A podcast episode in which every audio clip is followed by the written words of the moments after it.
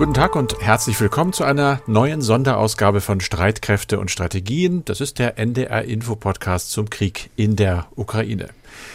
Der ja auch in dieser Woche wieder viele Leben gekostet und noch viel mehr Menschen verletzt und entwurzelt hat. Diese traurige Feststellung steht eigentlich über allem. Auch über der nicht nur in Deutschland verbreiteten Angst vor einer Eskalation des Krieges. Etwa wegen der von der ukrainischen Regierung geforderten und selbst von den Grünen und der FDP befürworteten Lieferung schwerer deutscher Waffen. Während vom Bundeskanzler weiter wenig dazu kommt. Er wolle eine Eskalation verhindern, die zum Dritten Weltkrieg führe. Das hat er dem Spiegel gesagt. Nächste Woche soll er nun im Verteidigungsausschuss deutlicher werden und der Bundestag soll über einen Antrag der Unionsfraktionen für die Lieferung schwerer Waffen abstimmen. Dabei ist klar, dass derlei Lieferungen allein den Krieg nicht zugunsten der Ukraine entscheiden. Sie könnten, nicht ohne Risiko für den Westen, aber dazu beitragen, Russland das Erreichen seiner Kriegsziele noch teurer und vielleicht sogar unmöglich zu machen. Damit tut sich Russland ohnehin seit Beginn des Angriffs ja schwer mit dem Erreichen dieser Ziele. Auch die in dieser Woche gestartete Offensive im Osten scheint nicht gerade ein Durchmarsch zu werden, obwohl Putin den Kampf um die geschundene Stadt Mariupol als gewonnen erklärt hat. Am Wochenende hofft er nun auf einen weiteren Sieg und zwar auf einen politischen. Sollte nämlich die als Moskau nah kritisierte und EU-skeptische Marine Le Pen am Sonntag bei den Stichwahlen zur französischen Präsidentschaft gewinnen, ja, dann wäre Putin einem seiner übergeordneten Ziele näher gekommen, nämlich der Destabilisierung Europas und damit des bösen Westens. Dieser böse Westen nutzt ja nach der Lesart Russlands die Ukraine als Werkzeug zur Zerstörung eben Russlands. So stand es zumindest in einem düsteren Artikel der russischen Nachrichtenagentur RIA Novosti. Entsprechend hart müsse mit der ganzen Ukraine umgegangen werden. Darüber über diesen Artikel sprechen wir ausführlich in diesem Podcast. Dazu natürlich auch über den Verlauf der Offensive im Osten oder über weitere Waffenlieferungen der USA. Wir, das sind wie immer Andreas Flocken, der sicherheitspolitische Experte bei NDR Info und ich, Carsten Schmiester aus der Aktuellredaktion. Dieses Gespräch nehmen wir auf am Freitag, den 22. April um 16 Uhr. Andreas, ich habe es eben gesagt, ja, Mariupol wurde schon als Sieg verkündet seitens der russischen Regierung. Ganz so ist es aber wohl doch nicht, ne? Ja, das ist wohl so, denn es haben sich weiterhin in dem Stahlwerk äh, etwas mehr als 2000 ukrainische Kämpfer verschanzt und sie sollen offenbar jetzt ausgehungert werden. Das Stahlwerk wird ja weiterhin belagert. Aus dem russischen Verteidigungsministerium hieß es, die Kämpfer sollten die weiße Flagge hissen und sich ergeben. Die ukrainischen Soldaten hoffen aber wohl weiterhin auf eine Evakuierung, aber ich denke, das ist absehbar. Darauf wird sich der Kreml nicht einlassen. Zwar wird Mariupol jetzt praktisch von den russischen Streitkräften komplett kontrolliert, wenn man mal von dem Stahlwerk absieht. US-Militärexperten gehen aber nicht davon aus, dass die an der Belagerung beteiligten russischen Verbände kurzfristig für andere Offensivoperationen in der Ostukraine eingesetzt werden können.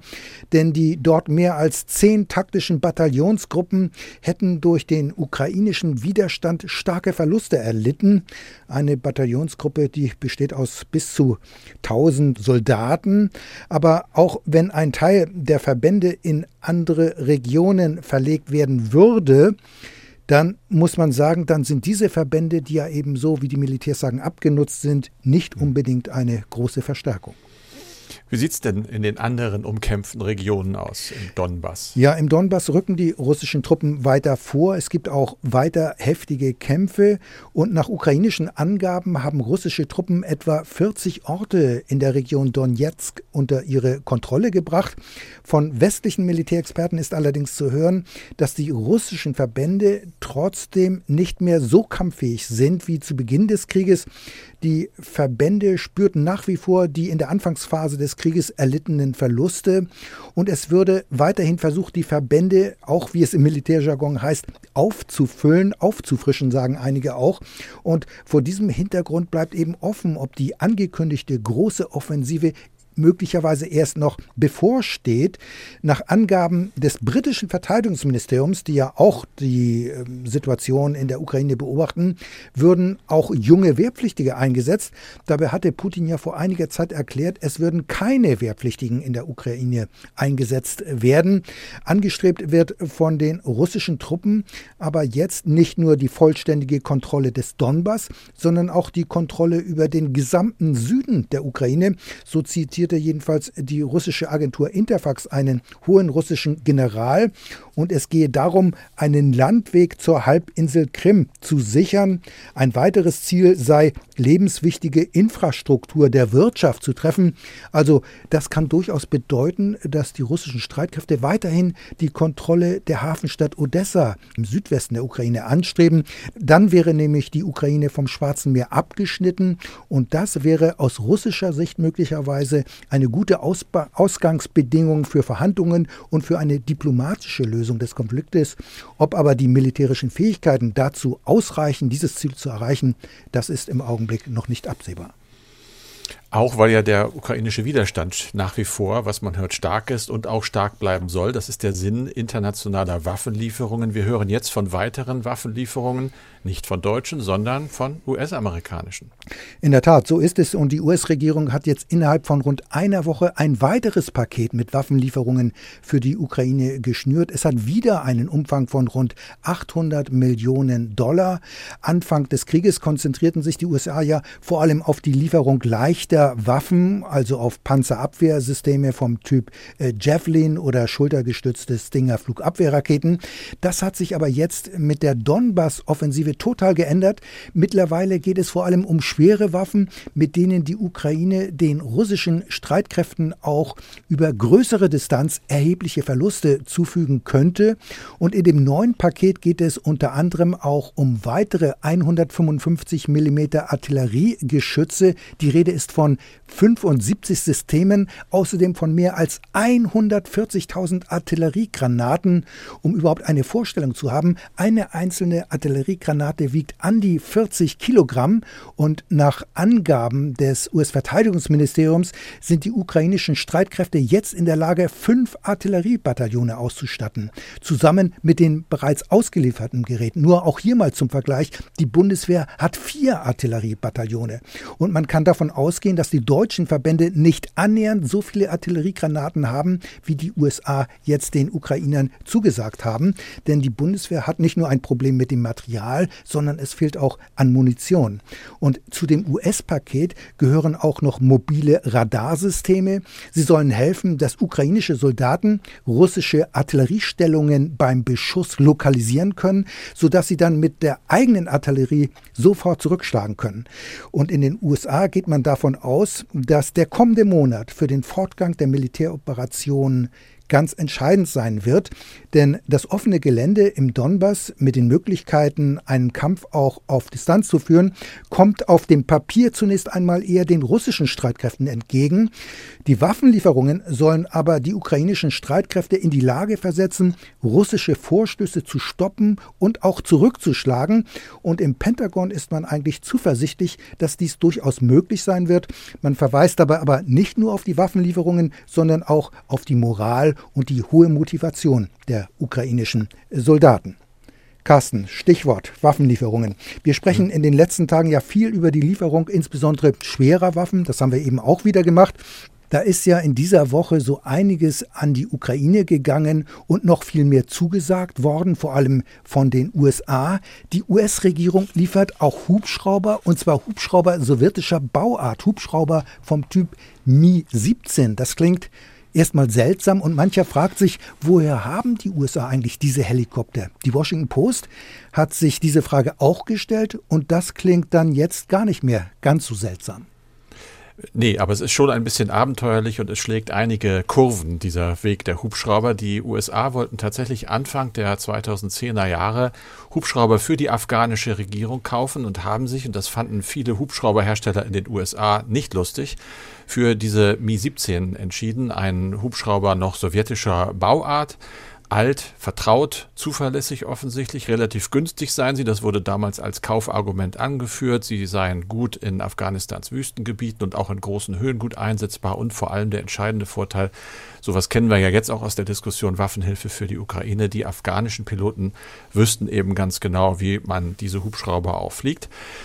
Diese Hubschrauber wurden besorgt über ein ziviles Unternehmen, das sie hatte. Sie wurden dann auch ausgeliefert. Dann kamen die Taliban an die Macht und diese Hubschrauber waren zu dem Zeitpunkt, zumindest schreibt die Washington Post das, gerade außer Landes, nämlich zur Wartung, unter anderem in der Ukraine. Dann hat man sich in den USA natürlich gesagt, man möchte nicht, dass die Hubschrauber den Taliban wiedergegeben werden und man habe sie ja auch bezahlt, also seien sie eigentlich im amerikanischen Besitz.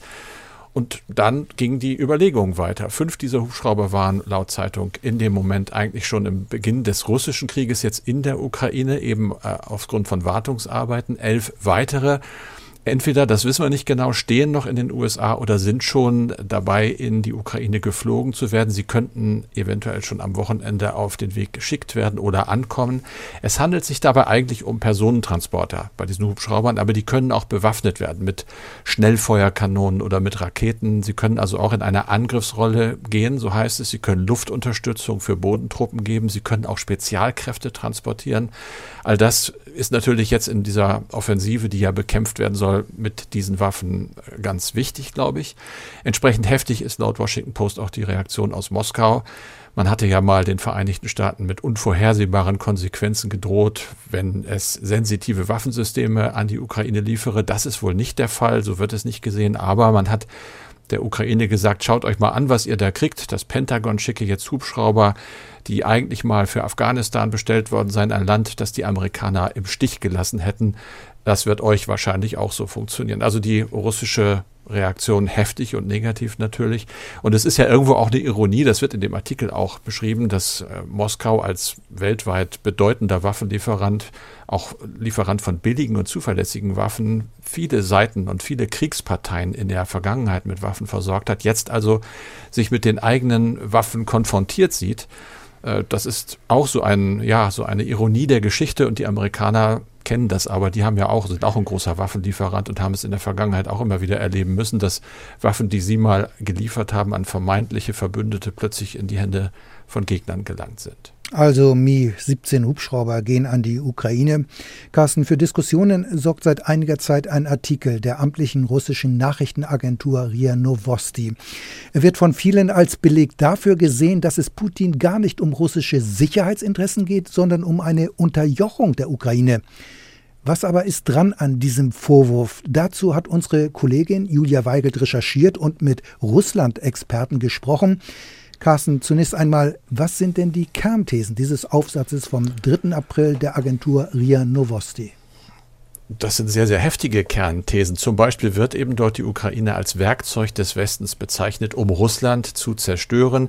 Sie sei ein künstliches Konstrukt ohne eigene zivilisatorische Grundlage dann steht da, dass die Mehrzahl der ukrainischen Bevölkerung sich einem Nazi-Regime angeschlossen habe. Alle Ukrainer, die zu den Waffen gegriffen hätten, müssten auf dem Schlachtfeld vernichtet werden. Sie seien nämlich mitverantwortlich für den Völkermord an Russen und sie würden Kriegsverbrechen begehen. Die Zivilbevölkerung steht weiter dort, müsse nun die unvermeidbare Härte eines gerechten Krieges ertragen, die politische Führung solle getötet werden.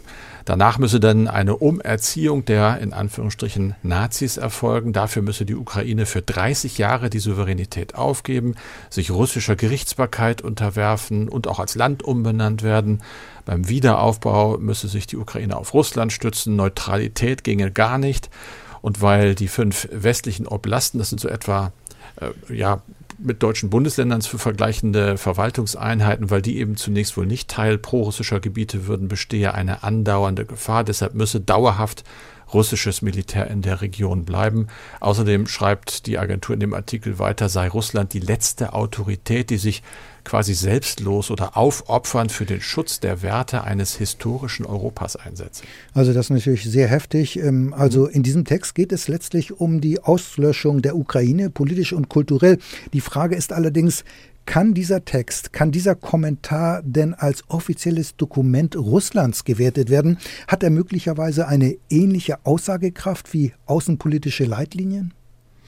Genau darüber hat Julia gesprochen mit der Russland-Expertin Margarete Klein von der Stiftung Wissenschaft und Politik und die ordnet das so ein. In dieser staatlichen Nachrichtenagentur würden Texte nicht ohne Billigung der politischen Führung erscheinen. Deshalb geht sie davon aus, dass der Text schon einen Ausblick gibt auf das, was der Kreml davor hat und mit solchen Texten eben auch legitimieren möchte. Und das äh, Ukrainian Institute, so etwas wie das Deutsche Goethe-Institut, bewertet den Text so.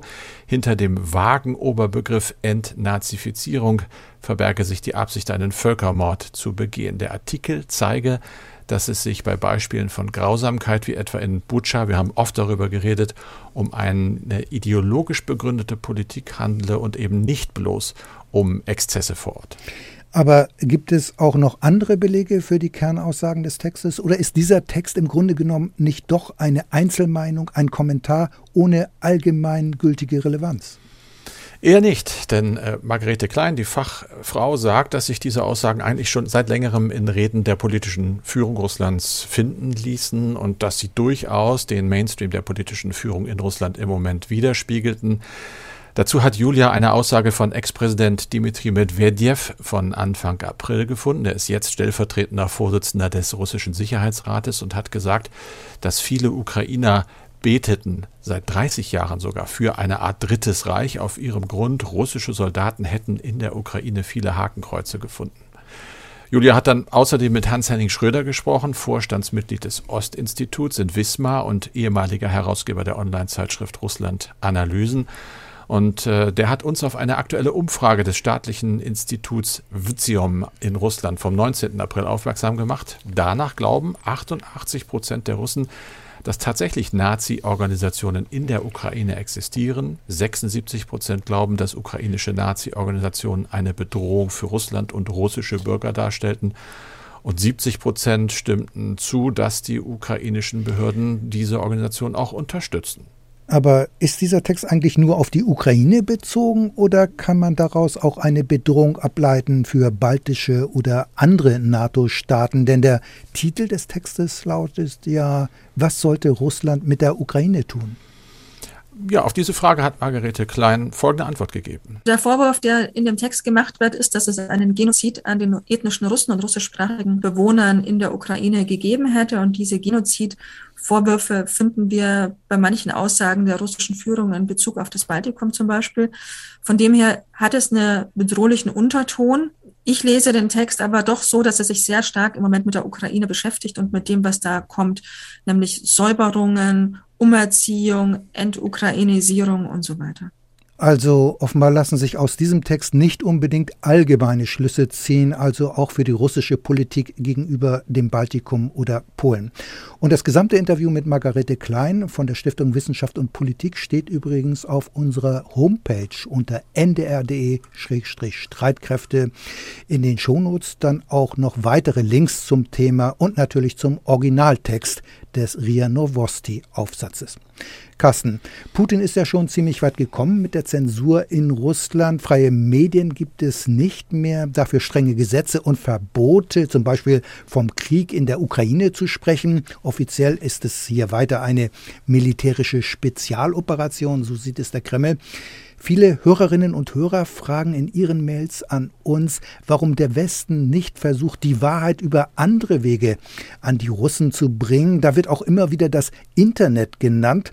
Aber auch da hat Putin ja schon viele Plattformen gestoppt und würde, so berichtet es jedenfalls die Süddeutsche Zeitung, nach chinesischem Vorbild am liebsten das ganze Internet auch noch unter seine Kontrolle bringen. Ginge das überhaupt? Das wäre auf jeden Fall wohl ziemlich schwierig, aber fest steht eben, er ist, wie du sagst, schon relativ weit gekommen mit der Zensur. Auch auf diesem Gebiet, seit Beginn dieses Krieges, hat äh, der Kreml eben den Zugang zu Informationen ganz massiv eingeschränkt. Wir nennen mal Facebook, Instagram, Twitter, alles blockiert. Das kann nur noch über Virtual Private Networks, also VPN-Kanäle erreicht werden. Das ist ziemlich kompliziert.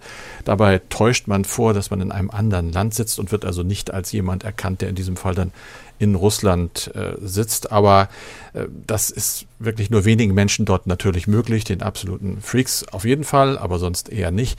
Es sind dann natürlich auch äh, noch weitere unabhängige Medienzugänge gesperrt worden. Nennen wir mal die russische BBC-Nachrichtenseite, die Website der Deutschen Welle. Also da ist er schon relativ weit. Und das nährt eben Befürchtungen, dass Putin nun sagt, Jetzt machen wir es ganz zu, so nach dem Vorbild von China. Das sagt jedenfalls Grant Baker, der wird in der Süddeutschen zitiert.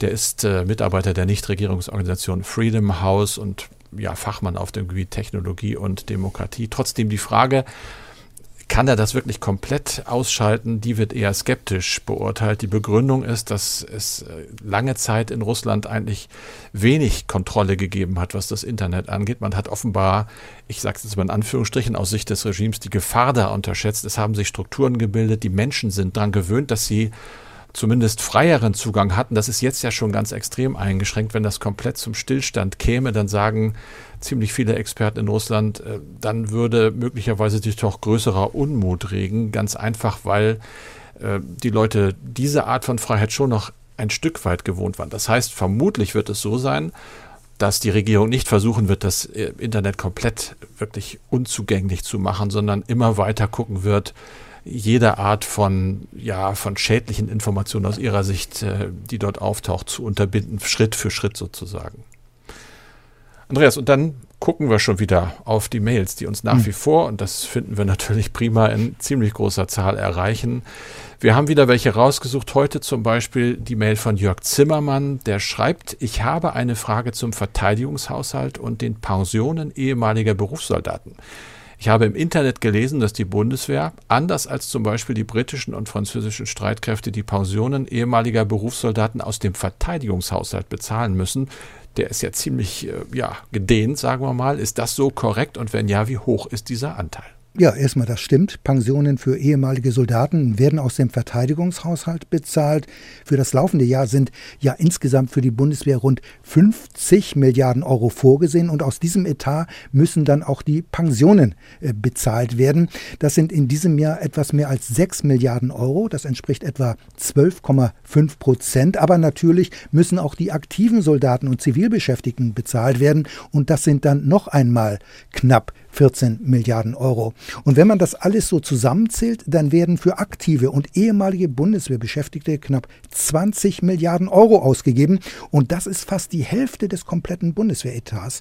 Und jetzt will ich nicht noch viel weitere Zahlen nennen, aber natürlich kostet der Betrieb und auch der Unterhalt der Bundeswehr reichlich Geld. Und das läuft dann unter einem anderen Titel Materialbewirtschaftung. Allein eine Eurofighter-Stunde kostet rund 100.000 Euro. Und eigentlich sollten sollten die Piloten nach NATO-Standards jährlich rund 180 Flugstunden haben, um, wie man so sagt, combat ready zu sein. Aber alles das geht noch einmal so richtig ins Geld, um nur den Betrieb der Bundeswehr am Laufen zu halten. Was ich damit sagen will, bei diesen Ausgaben bleibt nicht viel Geld übrig für Investitionen, also Geld für Material und Gerät, neue Waffensysteme, aber auch für neue Unterkünfte. Dabei galt mal eine Faustregel, dass in diesem Bereich 30 Prozent der Ausgaben gehen müssen, also 30 Prozent des Verteidigungsetats, wenn Streitkräfte modern bleiben wollen. Davon ist die Bundeswehr jedoch schon seit Jahren weit entfernt. Allerdings muss man sagen, es gibt ja dieses 100 Milliarden Euro Paket der Bundesregierung. Das würde dann aber außerhalb des regulären Verteidigungshaushaltes laufen. Eine andere Mail von Carsten dos Santos. So wie ich es verstanden habe, müssen alle NATO-Staaten einer Neuaufnahme eines weiteren Landes zustimmen. Auch wenn die USA immer wieder ihre Open Door postulieren, kann ich mir nur schwer vorstellen, dass zum Beispiel Ungarn einer Aufnahme von skandinavischen Staaten zustimmen würde. Gibt es aus Ihrer Sicht noch weitere skeptisch eingestellte NATO-Länder und wie bewerten Sie anhand möglicher Wackelkandidaten überhaupt die Wahrscheinlichkeit einer Zustimmung zur Aufnahme von Finnland oder auch Schweden, gerade auch vor dem Hintergrund der bedrohlichen Haltung Russlands zu einer solchen Erweiterung? Für eine Einschätzung wäre ich Ihnen dankbar. Ja, über die Aufnahme neuer Mitglieder entscheiden alle Allianzstaaten gemeinsam. In der NATO gilt nämlich das Konsensprinzip. Das heißt, alle 30 Mitglieder müssen zustimmen. Wenn nur ein NATO-Mitglied Nein sagt, dann ist der Beitritt abgelehnt worden. Und ich kann jetzt zu dieser konkreten Frage eigentlich nur sagen, ich kann eigentlich nicht erkennen, dass Ungarn eine NATO-Mitgliedschaft von Schweden oder Finnland blockieren würde. Es gab vor Jahren wohl mal ein Problem während der finnischen EU-Ratspräsidentschaft mit Budapest, weil die Finnen einen Schwerpunkt gelegt hatten auf die Verknüpfung von Rechtsstaatlichkeit und die Vergabe von EU-Geldern. Aber ich denke, das spielt aktuell keine Rolle mehr, wenn es um einen NATO-Beitritt geht. Es gab aber mal jahrelang jahrelang Probleme mit dem Beitrittswunsch von Mazedonien. Grund war der Namensstreit mit dem benachbarten Griechenland. Griechenland blockierte die Aufnahme des Nachbarlandes in die NATO und erst nach der Namensänderung in Nordmazedonien wurde das Land schließlich kürzlich erst als 30. Mitglied in die Militärallianz aufgenommen. Carsten, oder Siehst du als Ex-Korrespondent in Stockholm Gründe, warum Ungarn eine Mitgliedschaft von Schweden und Finnland ähm, blockieren könnte? Ich glaube nicht, nein. Ich habe mich nochmal in meinen alten Unterlagen umgeguckt, da ist nichts. Ich habe gerade nochmal frisch recherchiert. Ja, du hast es angesprochen, es gab diesen Streit 2019, da hatte Finnland den EU-Ratsvorsitz mit ja, Blick auf Ungarn. Man fürchtet da auch jetzt in der Diskussion in Finnland durchaus, dass es eine Retourkutsche geben könnte, aber ich glaube, das fürchtet man nicht so laut. Die Idee, die jetzt im Moment gerade in Helsinki rumgeht, ist, um überhaupt das zu vermeiden, lass uns doch die Mitgliedschaft einfach zeitgleich mit Schweden beantragen, denn Ungarn und Schweden, da gibt es gar keine Probleme und dann kriegen wir die Sache auch durch. Also ich denke, so wird das auch in der NATO-Führung gesehen. Generalsekretär Stoltenberg hatte ja schon erklärt, dass er niemanden sehe, der sich einer Mitgliedschaft dieser beiden Staaten in den Weg stellen würde. Soweit also. Wir haben eine streitkräfte.ndr.de Adresse, wenn Sie uns Mails schreiben wollen. Streitkräfte dabei mit AE. Und dann gehen wir mal ins Wochenende. Wir melden uns Montag wieder. Das war es für diesen Podcast mit Andreas Flocken und mit Carsten Schmiester. Wir haben natürlich wie immer auch noch einen Tipp für die ARD Audiothek und zwar den neuen Auslandspodcast der Tagesschau mit dem Namen Ideen Import. In der ersten Folge geht es um die Frage, was Deutschland von der Flüchtlingspolitik anderer Länder lernen kann, sagt Host Jenny Barke. Das erste Land, aus dem wir nämlich eine gute Idee für die Integration von Geflüchteten importieren, ist Uganda. Da denkt man erstmal, okay, Uganda, das ist doch ein sehr armes Land. Aber ja, dort ist jeder und jede willkommen, bekommt ein Stück Land gestellt, darf sich dort frei bewegen. Allerdings hat das System auch einige Haken, auch darüber sprechen wir natürlich. Und dann blicken wir noch nach Kanada. Das Land ist unserem gesellschaftlich und kulturell näher und auch dort gibt es einen sehr interessanten Ansatz. Die Neuankömmlinge bekommen schon bei der Einreise eine Arbeitserlaubnis, Sozialnummer und Handykarte und kanadische Freiwillige kümmern sich als Paten über Monate um die Migranten und Geflüchteten.